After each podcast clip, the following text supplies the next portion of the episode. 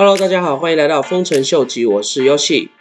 虽然说有关加密货币税制的法案在昨天不幸的被通过了，但是在声明里面，美国的财政部有提到，他们并不会针对一些不是所谓的 broker，就是我们所谓的中间商的这些人或是这些平台来去克取额外的费用。当然，这个只是他们单纯的一个声明，所以也就是变成说，现在市场上大家就开始比较处于一个观望的态度，尤其是对那些大型的机构投资者，因为政策的不明，所以也会减缓他们对加密货币市场资金投入的一个速度。这也是为什么我们可以看到比特币这几天的价钱是稍微有一点回跌的一个情况。那接下来这个新闻是有关 Coinbase 跟 Circle 这间公司，就是 USDC 这个稳定货币后面的主导的公司。因为现在 Coinbase 已经是一个上市的公司，所以它在很多细节的部分都被金管会跟证交所密切的关注。因为 USDC 稳定货币一直以来都是一个具有争议的加密货币，所以在前一阵子 Coinbase 就针对 USDC，它目前只有百分之六十一个比例。是靠美元在支撑，其他的百分之三十九的比例是用一些债券或是一些长期的基金。对这样子的一个配置，Coinbase 觉得他们美元的支撑相对于是过少，所以在这一两天的时候，Circle 他们也就宣布，他们将会开始整合他们背后美金支撑的一个比例。同时，他们也会把所有的长期的一些债券换成短期的一些债券或基金，让整个 USDC 背后支撑的美元的这个 portfolio 更加的安全、更加的稳固。虽然从外面看来，这只是单纯 Coinbase 对 Circle 的一个批评指教，但是其实很明显的，这个背后就应该是美国政府跟金管会。或是证交所他们下的一个旨意，所以表示说，Circle 他们如果之后想要继续运作这个 USDC 的稳定币的话，或是即使他们有兴趣想要把这个 USDC 在美国的证交所上市的话，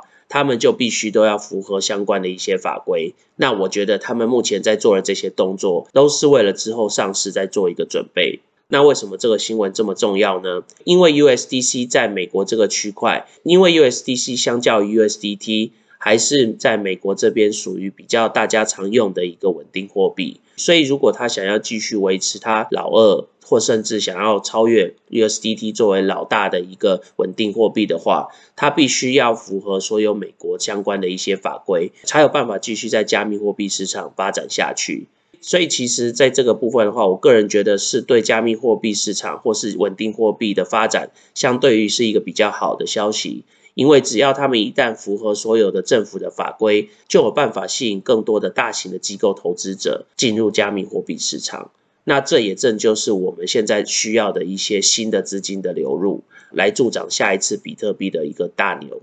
在最近，Crypto Potato 跟 Kevin Allery 这个长期的资产市场的一个投资者的一个 interview 里面。他就提到说，为什么现在市场上的很多一些大的机构投资者还不愿意进入到加密货币市场，而是在旁边的一路的观望呢？其实最根本的就是因为现在还没有一个确切的明文法规。来去规范说，到底加密货币是否可以正式的被运用作为一个资产，或是它其实是一个货币？因为根据这个定义的不同，就有可能影响这个公司对这个资产或是这个货币使用的一个方式，或是他们投资的一个策略。所以这也是为什么很多的大型的机构投资者，他们到现在都还是在市场旁边观望的一个态度。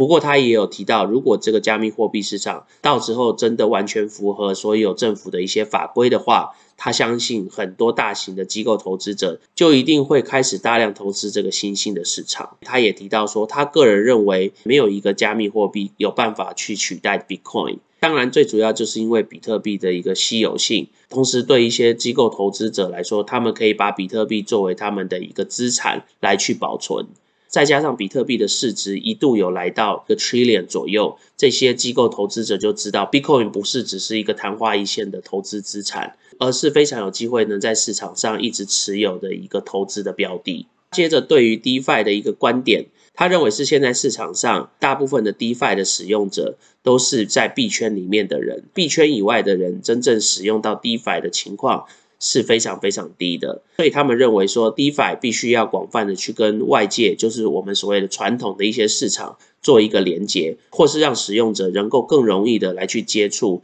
这个新兴的一个科技。所以这也是为什么之前有跟大家介绍的那个 Centrifuge 这个贷款的一个平台，它基本上就是连接外在的投资的一个平台，跟 DeFi 的这个新兴的投资的平台来去做一个 hybrid 的一个效应，这样子的一个融合的动作，可以间接的让更多的所谓的币圈外的一些人，透过传统的方式来去接触 DeFi。不过从这段 interview 的结论可以看得出来，我在法规的部分。能够更明确的让大家知道的话，我觉得对加密货币市场也并不会是一个太坏的一个消息。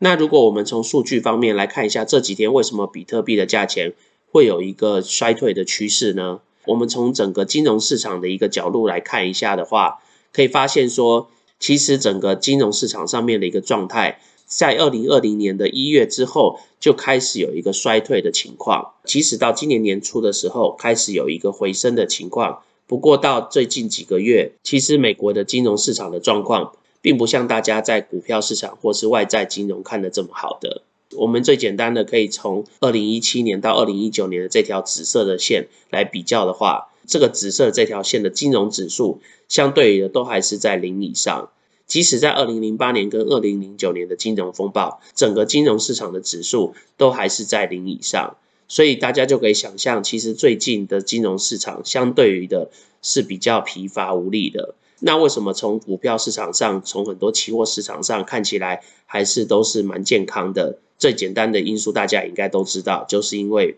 美国政府一直在印钱的关系。我们如果从长期持有比特币的持有者的分布情况来看的话，大部分的人从二零二零年的九月开始慢慢出清他们的比特币，同时间大家可以注意到，比特币的价钱就是在这一阵子一直屡创新高。在到了五月中的最高点之后，比特币价钱开始下跌以后，这些长期持有比特币的持有者，他们又开始重新回到市场上面来累积他们的比特币。对这些长期的持有者来说的话，他们其实对比特币的信念是非常充足的，只是他们在适当的时候获取了一些利润，但是在相对于比特币来到低点的时候，他们又开始持续的购入了。当然，这些长期持有比特币的人，可能对整个加密货币市场的一个循环已经是非常的熟悉，所以他们可以有办法如此的这么正确的来操作。但是如果你是只是刚加入币圈的朋友的话，那我就会比较建议你就长期持有，这是最简单的一个方法哦。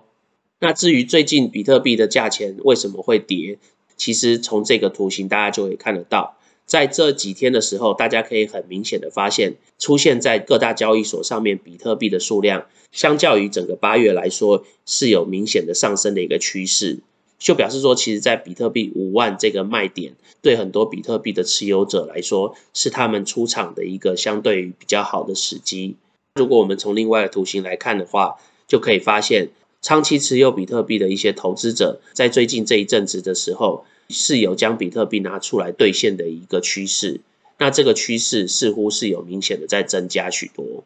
不过，如果我们从一个长期的一个趋势图来看的话，从今年年初到现在。持有零点一个以下个比特币的人数，除了四月到五月的一个下滑情况之外，但是到目前为止都是趋于一个蛮稳定的一个状态。相较之下，在这段期间，持有零点一个到十个比特币的持有者的人数，相对于是明显的在增加的。这条黄色的线代表是持有十个到一万个比特币的持有者，相对于的在这一段期间，也是有一个微微的上浮的一个趋势。不过，相较于超过一万个的比特币的持有大户来说，陆陆续续在这一阵子都有出清的一个状况。不过，在这几天的时候，还是可以明显的看得出来，他们又慢慢买回他们的持股。所以表示说，其实，在市场上现在拍卖的这些人，大部分应该都是所谓这个黄线，就是所谓持有十到一万个的这些比特币的持有者，或是持有零个或到零点一个的比特币的持有者。在出清他们的比特币，而不是这些真正所谓的超级大户，或是这些持有零点一到十个的比特币小户，他们丢出来拍卖的。至于比特币的价钱在这几天有可能会来到什么样的位置，透过 Will Clement 他最近的一个技术分析图表，大家可以看得到，整个趋势还是往上走的。如果下一波的一个支撑点的话，大概是在四万四千多左右。如果取一个平均值来看的话，他认为这波回档的平均值大概是在四万五左右，然后最低比较有可能话，就应该在这个四万一、四万二左右。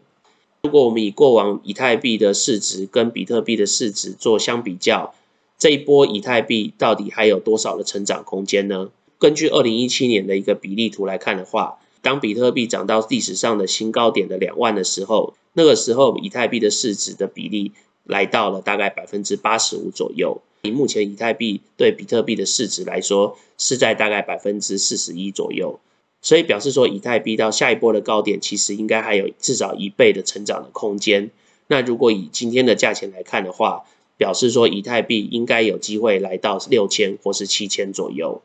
今天在最后再来跟大家回顾一下 Plan B 它的这个 Stock to Flow 的这个图表。如果大家还记得之前他有讲到说，这一波的整个走势会比较趋向于二零一三年，而不是二零一七年的那一波。所以，如果大家看一下二零一三年的这一波的话，到一百多块这个水位，它其实那个时候有跌回大概七十八十左右，然后再下一波的时候就是涨到一千块。所以，如果正如 Plan B 所称，这一波的牛市是比较像出这一段的一个区间的话，大家如果把它移植到这边来看的话，表示比特币至少还有。五倍以上的一个成长空间，因为大家要记得，比特币成长的幅度在每一次减半之后，相对于的就会减低很多。保守估计来讲的话，不是乘以过去的一个十倍，应该相对于是比较保守的一个估算。不过以我个人来看的话，大家应该要参考一下最近的一个经济的趋势图。这一两年因为 COVID-19 的影响的原因。